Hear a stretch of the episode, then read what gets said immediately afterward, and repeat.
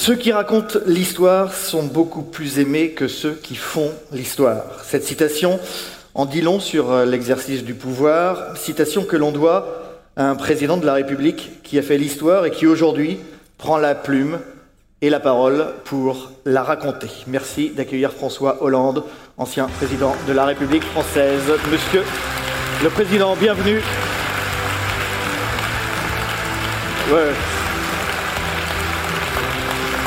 Bienvenue, Monsieur le Président. Un honneur de vous recevoir ici à Rennes, grand témoin de ces assises de la citoyenneté, pour vous interroger de plumes politiques éditorialistes de Ouest France, Michel Urvois et Stéphane Vernet. Merci à eux également de nous rejoindre.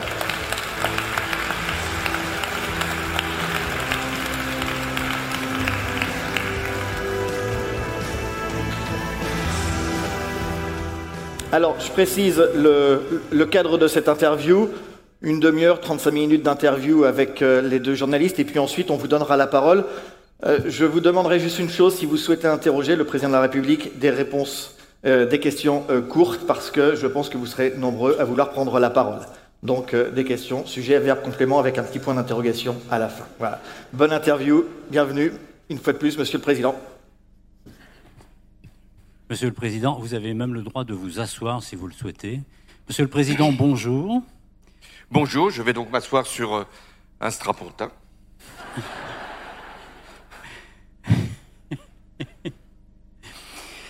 Euh, j'aime bien vous appeler Monsieur le Président, d'abord parce que c'est comme ça qu'on nomme, y compris un ex-président, pas seulement le président en exercice, n'en déplaise à certains, et parce que euh, ça me rappelle aussi quelques confrontations, quelques échanges que nous avons eus euh, à l'Élysée. Et par conséquent, ça me rajeunit et ça vous rajeunit peut-être aussi, donc c'est toujours plaisant. Monsieur le Président, vous avez entamé une longue troménie des librairies et, des estrades euh, pour euh, tirer les, leçons du pouvoir et répondre à la crise démocratique. Je cite les titres de vos euh, deux ouvrages. dans le dernier, et on reviendra éventuellement sur le précédent ensuite, mais dans le dernier, vous faites un certain nombre de propositions en réponse aux attentes d'un pays qui est en effervescence, en réponse à une opinion qui euh, met au défi les politiques d'agir autrement, de se comporter autrement. Vous allez nous dire en quelques mots, nous rappeler en quelques mots, parce que beaucoup ont lu les, les principales propositions que vous faites, mais il faut les rappeler quand même. Vous allez nous les redire et nous dire en quoi des réformes institutionnelles, constitutionnelles probablement, euh, peuvent changer ce qui se passe aujourd'hui en France D'abord, merci pour cette initiative d'évoquer euh, la citoyenneté dans un moment euh, où beaucoup s'interrogent sur la démocratie elle-même et la capacité de vivre ensemble. La crise démocratique, elle n'est pas propre à la France.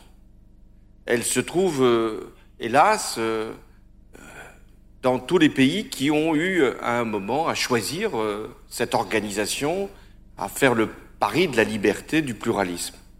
La crise démocratique, on la trouve aux États-Unis, y compris euh, à travers les agissements, les actions, les décisions du président qui a été choisi démocratiquement. On la trouve au, au Royaume-Uni d'une certaine façon avec le Brexit même s'il y a eu, là encore, un référendum pour en décider. On la trouve euh, dans euh, les pays à l'est de l'Europe qui ont adopté, tout en ayant toujours des élections euh, libres, des systèmes politiques qui sont de moins en moins respectueux des valeurs, des principes et notamment de l'indépendance de la justice. Et puis, on la trouve, cette crise démocratique, à travers une montée continue du populisme ou de l'extrémisme partout et avec même des partis populistes ou extrémistes qui sont au pouvoir dans euh, les démocraties. Comment expliquer donc cette crise qui euh, est générale et qui euh, frappe les pays qui avaient fait initialement les choix les plus fondamentaux pour la liberté, la France et les États-Unis D'abord, il y a une crise qui s'explique par euh, une forme de contestation de la légitimité de la démocratie ou des représentants. Le vote n'est plus considéré comme euh, le seul instrument de participation. D'un certain point de vue, ça pourrait être regardé comme un progrès, mais euh, au-delà des demandes pour avoir des consultations, des référendums ou des tirages au sort de citoyens, il y a l'idée que le vote ne donne plus euh, la force pour euh, celui ou celle qui en a été euh, l'élu de diriger ou d'agir ou de faire des réformes. Et puis, il y a une crise qui touche la démocratie dans ses résultats. Dès lors que la démocratie, face à des défis, des enjeux comme le climat, comme les GAFA, les grandes firmes multinationales, ou les inégalités, dès lors que les grands pays démocratiques ne peuvent plus assumer leur devoir de maîtriser les grands problèmes de la planète, alors ne faut-il pas préférer d'autres voies pour euh, euh, l'animation ou la direction d'un pays? Et c'est là que les populistes ont réussi à trouver leur chemin.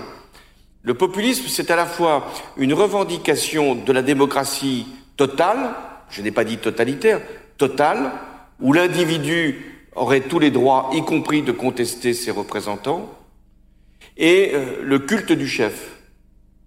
Et lorsqu'il y a la présence euh, d'une personnalité qui parle au nom du peuple ou qui s'arroge le droit de le faire, eh bien le populisme trouve là son chemin. Est-ce que les réponses sont institutionnelles? Est-ce que euh, c'est simplement en modifiant nos institutions ou nos pratiques que nous pourrons régler cette crise? Nous voyons bien que ça dépend beaucoup de ce que nous sommes capables de faire, ceux qui sont élus notamment pour agir, pour régler les grands problèmes. Le défi climatique, le défi des inégalités, le défi des multinationales. Il faut que la démocratie se retrouve forte et capable de changer le destin. Et puis, il y a ce qui relève des institutions. En France, et c'est là qu'il y a sans doute un problème, euh, la France est caractérisée par une concentration des pouvoirs au sein de l'exécutif, par une perte continue d'influence du Parlement et par une décentralisation inachevée et par une participation citoyenne limitée. Donc vous avez là les pistes.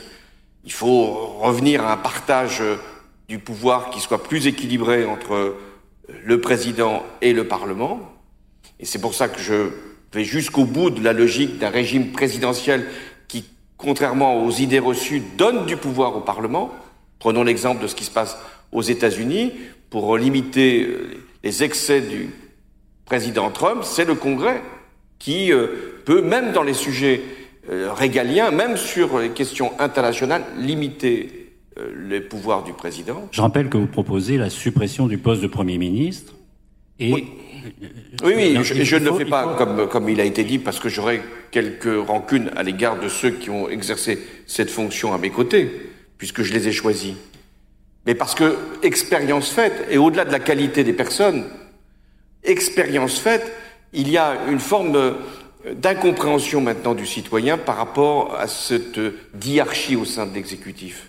Mais en même temps, un Premier ministre a une fonction de protection à l'égard d'un président, est-ce que supprimer cette fonction-là, c'est pas vous exposer vous-même et être en crise politique quasi permanente? Depuis l'introduction du quinquennat, ce n'est plus le Premier ministre qui protège le président, c'est le président qui protège le Premier ministre. Donc ça a changé.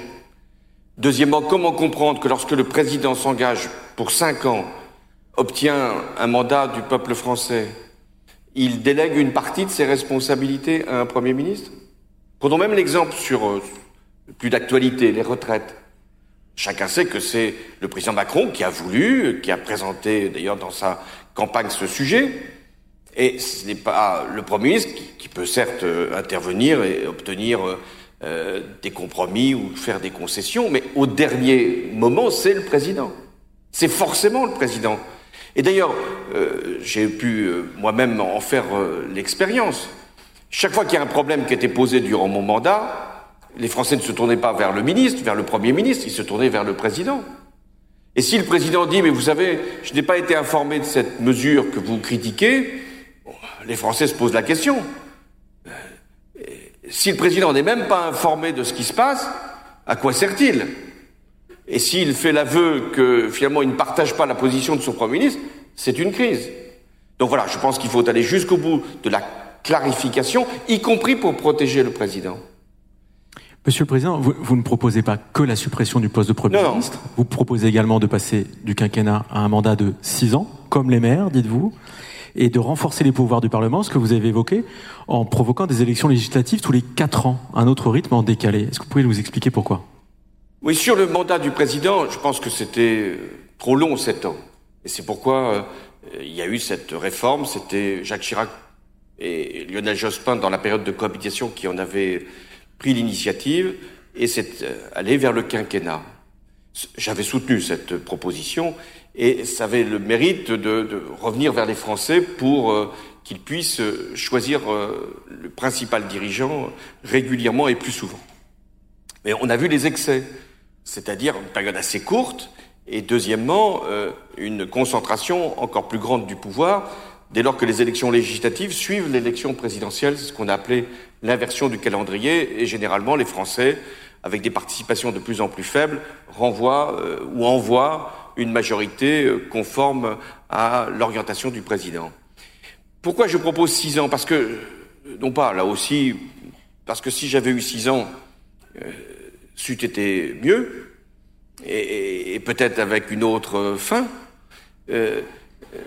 Ça, ce sont des mauvais esprits qui disent ça, qui prétendent que ma politique aurait donné de très bons résultats la sixième année, ce qui d'ailleurs est vrai, mais c'est pas pas le problème. Mais je propose six ans parce que j'ai été maire, j'ai été président d'un département et je salue aujourd'hui celui qu'il est ici. Euh, mais comme maire et comme président d'un département, j'avais six ans.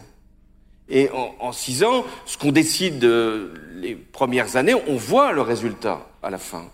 Et je me suis donc euh, interrogé pourquoi on donne six ans à un président de région, à un président de département, à un maire, et on ne donne pas six ans au président. Sur les, les élections législatives, quatre ans, parce que c'est vrai qu'il y a une demande de la part des citoyens d'être consultés plus souvent. Ça peut être fait par référendum, c'est souvent dangereux, mais c'est une possibilité.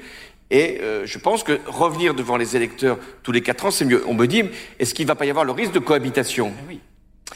La cohabitation, c'était un Premier ministre de gauche ou de droite face à un président d'une autre euh, sensibilité politique. Là, ça ne sera plus le cas puisqu'il n'y aura plus de Premier ministre. Donc, le président sera obligé de travailler avec une assemblée, pas toujours euh, euh conforme à ses orientations, et c'est ce qui se passe aux États-Unis, pour trouver des compromis, y compris sur le plan budgétaire, ce qui rehaussera considérablement la place du Parlement et donnera aux citoyens le sentiment que les élections législatives servent véritablement à modifier le cours des choses. Enfin, je pense que la décentralisation et j'en porte une part de responsabilité, n'a pas été portée jusqu'au bout. Certes, on a créé de grandes régions, certes, on a euh, créé les, métropoles et, les intercommunalités, mais nous n'allons pas suffisamment loin dans les transferts. Nous allons, on va revenir sur et cette question-là. Et ça crée de la part des citoyens une certaine frustration. On va revenir sur cette question-là qui est en lien avec l'actualité et qui a une résonance encore plus forte peut-être ici dans, dans, dans les régions de l'Ouest. Mais il y a quelque chose qui me trouble dans, dans vos propositions, parce que elles sont présentées, ou vous les présentez, je ne sais pas, comme si elles allaient gommer tout ce qui n'est, tout ce qui n'allait pas dans le comportement des politiques ou dans le comportement du président que, que vous étiez. Ça ne fait, c'est pas les, le changement des institutions qui va faire oublier un certain nombre d'erreurs, un certain nombre d'affaires, euh, d'affaires euh, pas au sens euh, financier, mais qui, qui, ont alimenté l'actualité, qui ont perturbé votre quinquennat, changer le, le, passer du quinquennat au sextennat ne changerait rien de ce point de vue-là. Donc, est-ce que la responsabilité, elle n'est pas d'abord celle de celui qui est en poste dans ses pratiques, dans ses projets, dans sa manière de faire? Alors, je vais vous faire un aveu.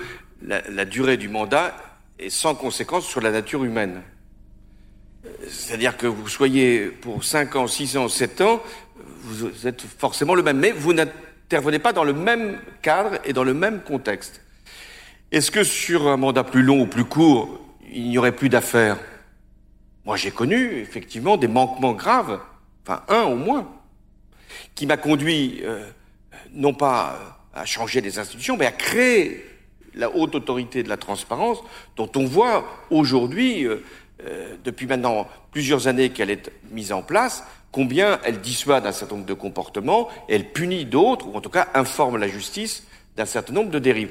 Donc je crois que euh, on ne peut pas demander aux institutions de changer la nature humaine, mais un certain nombre de règles permettent d'éviter des comportements qui effectivement font beaucoup de tort à la politique. Deuxièmement, euh, la, réforme des institutions est indifférente par rapport aux politiques qui sont suivies. Euh, moi, je ne demande pas qu'on on juge mon quinquennat en fonction euh, des contraintes que j'aurais pu rencontrer de point de vue institutionnel. J'ai pris mes responsabilités, j'ai affronté des situations, des crises, et, et j'ai été protégé par les institutions. C'est aussi leur mérite quand même. Quand il arrive des attentats, quand il arrive euh, des crises internationales, c'est bien que le président de la République puisse disposer d'un certain nombre de prérogatives et puisse prendre un certain nombre de responsabilités ou de décisions. Envoyer des forces militaires au Mali, intervenir en Syrie, en Irak pour euh, lutter contre Daesh et être capable, euh, lorsqu'il y a des attentats, de recourir, y compris à des législations euh, d'urgence. Ça a été ce que j'ai fait notamment après le 13 novembre. Donc je ne remets pas en cause du tout cette force que nous donnent les institutions. Et je pense qu'elles m'ont protégé aussi de l'impopularité. L'impopularité elle est fréquente, elle est même récurrente pour les présidents successifs de la Ve République à des niveaux différents. Mais euh, la stabilité des institutions est très importante parce qu'on peut être impopulaire et décider. On peut approuver ou pas approuver ce que j'ai fait, mais jusqu'au dernier moment, j'ai pris euh, un certain nombre d'initiatives, y compris loi travail, etc., qui n'étaient pas si euh, évidentes à faire passer, mais je l'ai fait parce que je pensais que ça allait dans la bonne direction. On peut donc, même sur cinq ans, décider et diriger jusqu'au bout. Mais si je fais ces propositions, c'est parce que je suis inquiet pour l'avenir des démocraties. Parce que le contexte, il a considérablement changé par rapport à ce qu'on connaissait il y a 10 ou 20 ans. Il y avait encore plus d'affaires, de scandales, euh, euh, mais il y avait des partis qui étaient forts dans la démocratie, qui structuraient le débat public, qui euh, emportaient des, espérances et qui faisaient des propositions. Aujourd'hui, les partis politiques sont devenus très faibles. Ceux qui étaient les plus anciens ont décliné, ceux qui étaient prétendus nouveaux ont quasiment disparu, ce qui fait qu'une vie politique est extrêmement difficile à animer il n'y a pas de démocratie sans grand parti. Deuxièmement, les réseaux sociaux ont considérablement modifié le rapport euh, du dirigeant à la politique.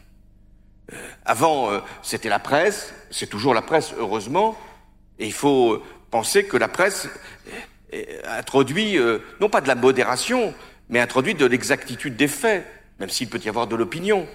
Les réseaux sociaux changent complètement le rapport que euh, le dirigeant a avec la société. D'abord parce qu'il y a une violence dans les réseaux sociaux, ensuite parce que euh, nous pensons, pour communiquer, qu'il vaut mieux passer par les réseaux sociaux que par les voies habituelles de la communication. Et lorsque l'on voit que c'est Donald Trump qui a, lui, compris qu'avec les réseaux sociaux, il pouvait contourner la presse et s'adresser directement au monde, il a, de ce point de vue, mis en cause des règles de la démocratie. Parce que la différence entre un tweet et un discours, c'est dans un cas, le discours, il y a un raisonnement, il y a une démonstration. Dans le tweet, au mieux, il y a une décision, au pire, il y a une impulsion. Et vous voyez que c'est quand même un risque. Et aujourd'hui, on est tous tributaires des tweets de Donald Trump sans que d'ailleurs euh, on attende de lui, peut-être le vaut-il mieux, un discours ou un livre. Donald Trump a décidé de changer ça parce que dorénavant, il a, expliqué au monde entier qu'il informerait le Congrès des États-Unis par voie, euh, par tweet. Donc bon, voilà, c'est original. Il y a une question qui se pose quand même. Est-ce que euh, dans ce, que vous venez de nous expliquer, est-ce que c'est le changement de contexte que vous venez de décrire qui vous a convaincu de faire les propositions que vous faites pour répondre à la crise démocratique euh, ou alors, enfin, la question qui se pose est très simple. quand vous étiez aux commandes, pourquoi vous n'avez pas mis en œuvre ce que vous préconisez aujourd'hui? Vous pouviez le faire. Quand je me suis présenté devant les Français en 2012, la seule question qui valait, c'était de savoir comment on allait régler la crise économique et financière. Et le seul sujet qui emportait tout, c'était l'emploi et la question du chômage. D'où euh, d'ailleurs ma proposition, mon engagement d'inverser la courbe du chômage. J'allais dire que les autres sujets étaient regardés comme euh, secondaires, je ne veux pas dire subalternes. Euh, la question, par exemple, écologique, aujourd'hui si présente. Je me suis rappelé du débat que j'avais eu avec Nicolas Sarkozy, donc pour le deuxième tour, l'entre-deux tours de l'élection présidentielle.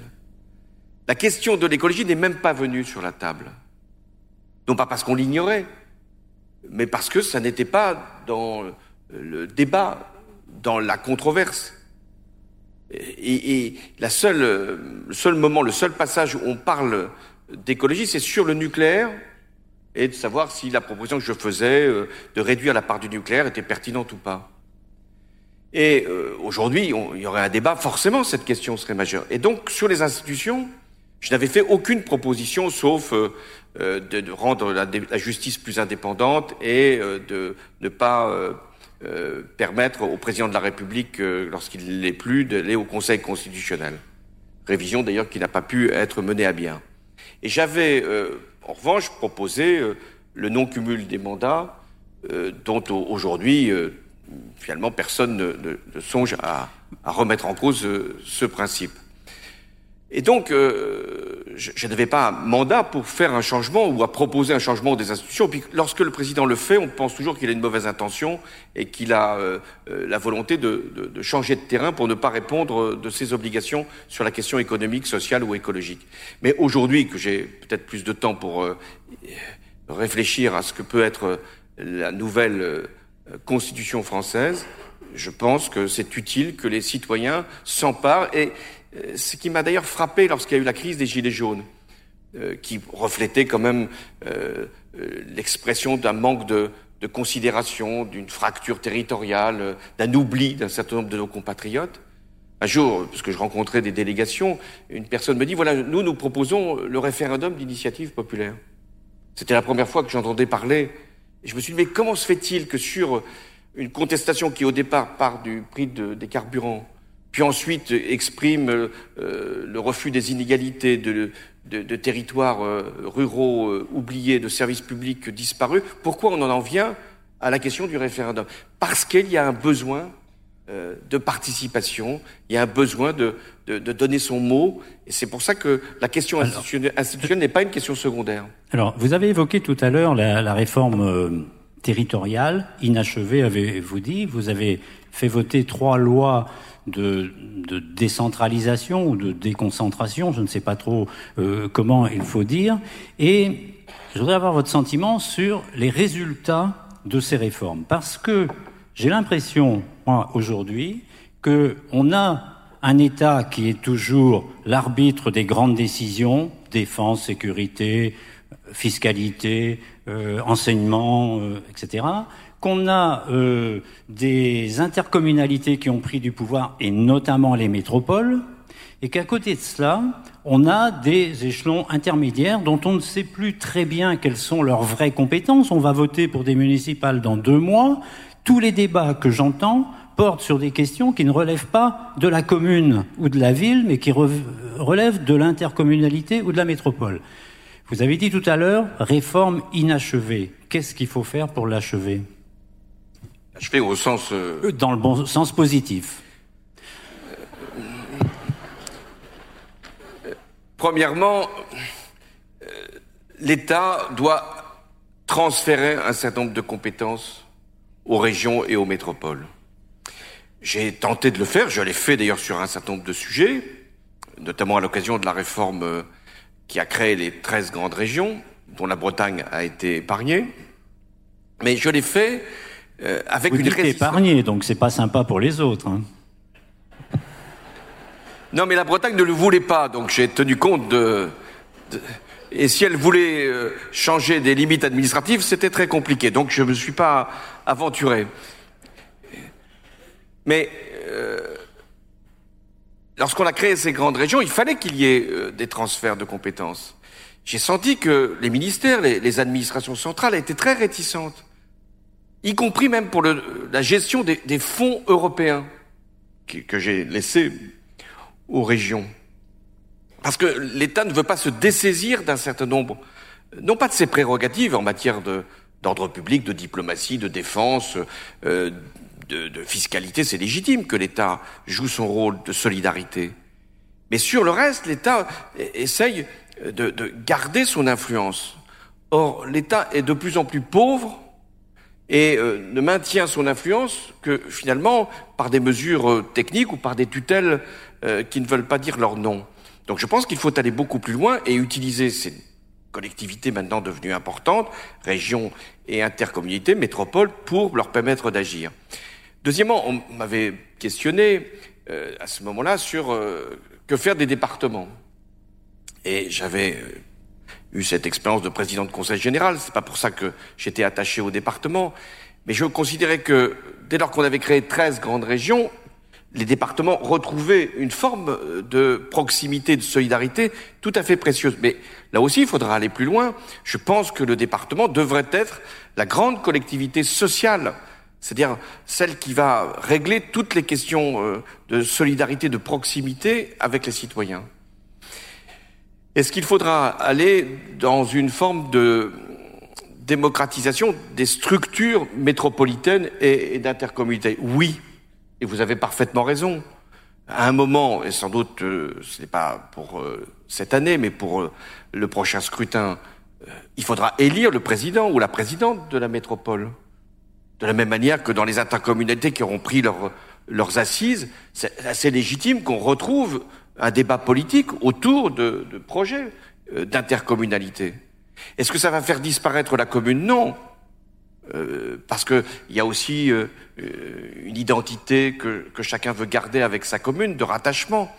Mais la commune va être de plus en plus sur les, les questions euh, de d'entretien, de voirie, d'utilisation de l'espace public, de culture. Mais, mais il est légitime qu'à chaque niveau de responsabilité corresponde une élection. S'agissant des, des, régions, à l'exception de la Bretagne, vous l'avez dit vous-même, vous avez fait des très grands territoires. Une des questions, c'est celle de la proximité entre le citoyen et l'élu. Est-ce que la Nouvelle-Aquitaine est une bonne dimension pour cette proximité-là? Et question secondaire, est ou pas secondaire d'ailleurs, cette réforme avait été présentée aussi dans le but de faire un certain nombre d'économies. Or, dans une phase en tout cas intermédiaire, elle coûte. Quel bilan tirez-vous de cette réforme? Sur ce point de, de, de la dépense, euh, quand on fusionne des établissements, il en est de même pour d'ailleurs pour des entreprises, dans un premier temps, il n'y a pas forcément d'économie, elles ne viennent qu'après. Mais j'ai regardé le rapport de la Cour des comptes. Là-dessus, euh, non, c'est pas vrai. Il y a eu des régions qui ont fusionné qui ont dépensé plus, d'autres qui ont fusionné et qui ont dépensé moins ou autant. il y a des régions qui sont restées les mêmes et qui ont continué à dépenser davantage. Donc je pense que c'est pas la taille qui fait, c'est la volonté politique qui est tout à fait respectable si on veut dépenser plus ou dépenser moins. C'est à l'électeur de se déterminer. Sur euh, ensuite euh, la question de la proximité. Euh, moi, j'ai été longtemps euh, donc élu de Corrèze et c'était dans une région qui était la plus petite de France, le Limousin, 800 000 habitants. Et j'ai donc fait en sorte que le Limousin fusionne avec d'autres régions pour former la Nouvelle-Aquitaine.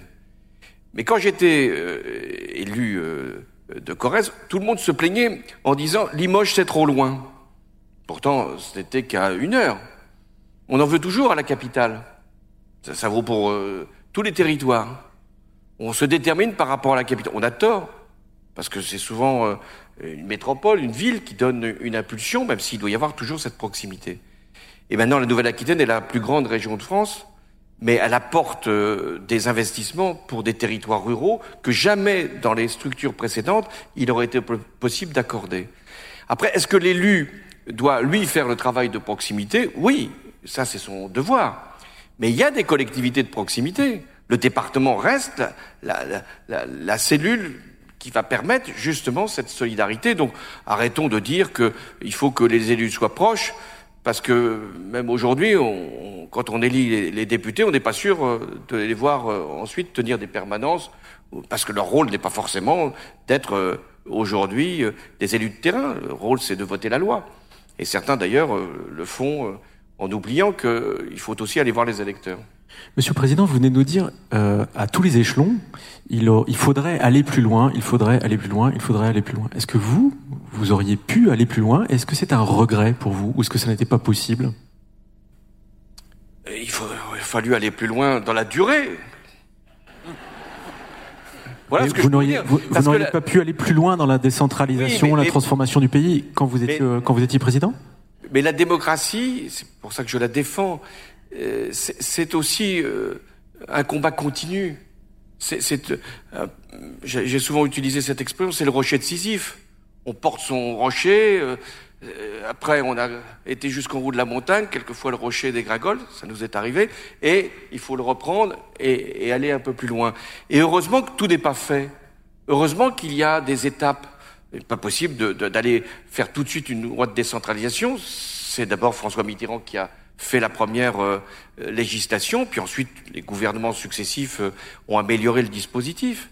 Et, moi, j'ai permis qu'il y ait des structures qui, maintenant, devraient. J'ai pensé d'ailleurs qu'après le grand débat, après ce qui s'était passé, les gilets jaunes, l'expression de beaucoup de nos concitoyens, on aurait une, étape nouvelle de la décentralisation. Elle ne vient pas, ben, d'autres le feront. Vous ne croyez pas à la loi 3D qui est, prévue pour cette année? Décentralisation, déconcentration, euh, différenciation?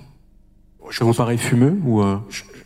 Non, fumeux, je ne sais pas, euh, mais ça me paraît euh, relativement imprécis et pas suffisamment net en tout cas. Et quand on met déconcentration à côté de décentralisation, euh, inquiétez-vous, parce que la déconcentration, c'est les moyens pour l'État de contrôler de contrôler. Donc euh, j'aurais préféré une nouvelle loi de décentralisation. Vous avez dit aussi que... Quand il, y a, quand il y a un dé, vaut mieux qu'il n'y en, ait, qu'un que trois. Vous avez dit aussi que le vote n'était pas le seul instrument. J'aurais aimé euh, connaître, avoir votre sentiment ou votre, votre opinion sur le, la Convention citoyenne pour le climat. Est-ce que ça, c'est une bonne idée ou c'est un gadget? Oui, c'est une bonne idée. Euh, c'est une bonne idée parce que c'est un, un, un, sujet majeure, euh, la question euh, climatique adaptée à notre situation nationale. C'est un sujet qui intéresse tous les citoyens. C'est un sujet où on a besoin d'expertise, mais on a besoin aussi euh, d'exigence, et donc de tirer au sort euh, une assemblée, de la faire travailler et de recueillir ses propositions, en plus de ce que peuvent faire euh, les parlementaires. Ça m'a paru une, une bonne approche. Mais après, euh, certains disent, bon, on n'a qu'à généraliser le système. Finalement, euh, pourquoi élire? On pourrait tirer au sort les citoyens. Et d'ailleurs, quand il y a eu euh, l'organisation de cette convention citoyenne, euh, on a été euh, sur une échelle de 250 000 personnes pour en trouver 150. Dont Daniel Cohn-Bendit, qui, qui, a été tiré au hasard. Qui a été tiré au hasard. Décidément, lui, il arrive toujours à être là où on l'attend pas. Donc, euh, mais ça, prouvait d'ailleurs la valeur de l'exercice, puisque 250 000 personnes euh, ont été sollicitées pour en trouver 150. Ensuite, les 150 sont choisis et euh, on leur dit, il faut venir travailler euh, toutes les fins de semaine pendant plusieurs mois. Ces personnes disent, mais nous avons un métier, nous avons un emploi, euh, donc comment on, va faire? Donc faut, faut être indemnisé. Donc on a indemnisé ces personnes. Puis après, ces personnes disent, mais nous, nous sommes des citoyens, nous ne sommes pas qualifiés forcément sur tous les sujets, l'énergie, l'écologie, euh, les grands travaux, comment savoir? Et donc ils ont demandé à être formés. Et puis finalement, qu'est-ce qu'on invente? On invente la démocratie. C'est-à-dire euh, euh, choisir, euh, avoir des personnes qui s'engagent, d'être capable d'être formés, d'être indemnisés. Et peut-être qu'il faut avoir justement cette expérience de tirage au sort pour mieux défendre encore le système représentatif. C'est pas une honte d'être élu. C'est pas un privilège d'exercer une fonction au nom des autres. C'est pas une façon euh, de s'approprier euh, du pouvoir. C'est au contraire d'essayer de, prendre ses responsabilités, de changer la vie de ses concitoyens. Ça mérite du respect, mais ça mérite aussi beaucoup d'exigences et, pas de manquement. Là, on est davantage sur la méthode, mais sur le fond des décisions. Euh, Est-ce que vous n'avez pas l'impression d'en avoir pris un certain nombre qui pourrait être une des explications de la crise des Gilets jaunes ou de la crise du, du politique en général. Par exemple, la fiscalité, ou par exemple, la réduction des dotations à un certain nombre de collectivités qui pouvaient en avoir besoin. Alors sur euh, la fiscalité... Euh, C'est un de vos ministres qui avait, euh, le premier à La Rochelle, je m'en souviens, fait état de l'overdose de fiscale. Sur la fiscalité, nous avons pris des mesures qui pouvaient concerner beaucoup de Français, enfin qui étaient concentrées sur les plus favorisés et euh, qui manifestaient d'une autre façon que les gilets jaunes. C'est-à-dire, ils manifestaient pour plutôt aller dans des pays euh, voisins pour placer leur argent. Euh, je ne crois pas que ce soit la mesure que j'ai prise sur la fiscalité qui a généré les gilets jaunes. Mais moi, j'ai le souvenir, et c'est pour ça que votre question est tout à fait fondamentale. Quand j'ai pris une mesure qui était hérité de mon prédécesseur, mais c'était une bonne direction. Euh, sur l'écotaxe. Vous vous souvenez de l'écotaxe ici en Bretagne? Donc euh, un petit peu, un peu, un peu. Euh, c'était un, système qui avait été mis au point par par le gouvernement précédent et qui consistait à imposer une taxe sur les camions qui, c'est vrai, traversaient notre pays et qui dégradaient les routes. C'est une mesure qui avait du sens sur le plan écologique, qui pouvait même avoir du sens pour euh, le financement des infrastructures. Qu'est-ce que j'ai constaté? J'ai constaté qu'en Bretagne, et notamment euh, dans le Finistère, euh, au bout, la taxe était d'autant plus importante que le camion avait fait un long transport. Et quand j'ai vu qu'il y avait cette incompréhension, j'ai demandé qu'on retire cette disposition. Et donc c'est vrai qu'on peut prendre une bonne mesure fiscale, et, je revendique l'idée de, de, faire un prix du carbone, une taxation de, de, tout ce qui euh, peut dégrader euh, notre environnement, mais il faut que ce soit compensé, il faut que ce soit accompagné, sinon effectivement c'est la jacquerie, c'est l'incompréhension et parfois la violence. Oui, donc euh, c'est vrai que quelquefois on peut prendre de bonnes décisions sur le plan des principes, mais si elles ne sont pas expliquées, accompagnées et compensées, on a ces mouvements-là. Merci, Monsieur le Président. On en restera là. Merci à vous d'être venu. Voilà. Merci Stéphane, merci Michel.